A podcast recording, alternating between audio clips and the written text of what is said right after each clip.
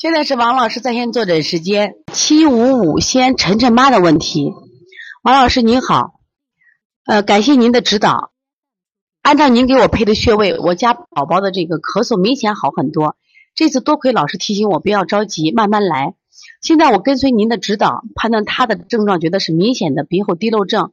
平时老吸鼻子，没有鼻涕，早晨五点起就咳嗽，说鼻子难受。喉咙有嘶嘶的声音，晚上头部、腰部盗汗很严重。我现在需要按摩哪些穴位？望老师指导，谢谢啊。首先看我们的西安晨晨妈啊，才刚报名的，现在这个学习效果也挺好的啊。很多孩子的这个鼻炎就是这个鼻后滴漏，注意鼻后滴漏啊，你要做在哪两个脏器上要下功夫？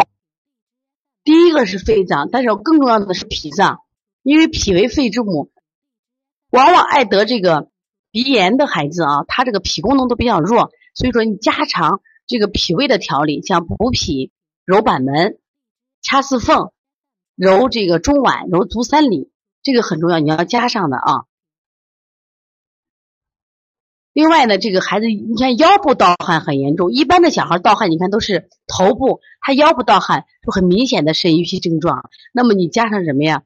就是我们说补阴的滋阴的手法。取天河水补肾阴，肾阴可以加涌泉，加肾掐肾顶啊，把这些穴位加上就会好很多。孩子的舌苔还可以，中间呢有一点点厚，如果这一点点厚了，刚才说你补脾揉板门就可以啊。如果大便那个不好的话，你加个清大肠。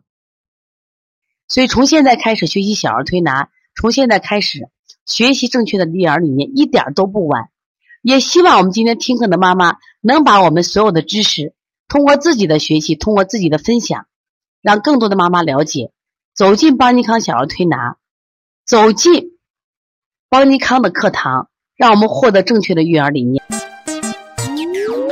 小小问号，举手报告，和礼貌说声老师好。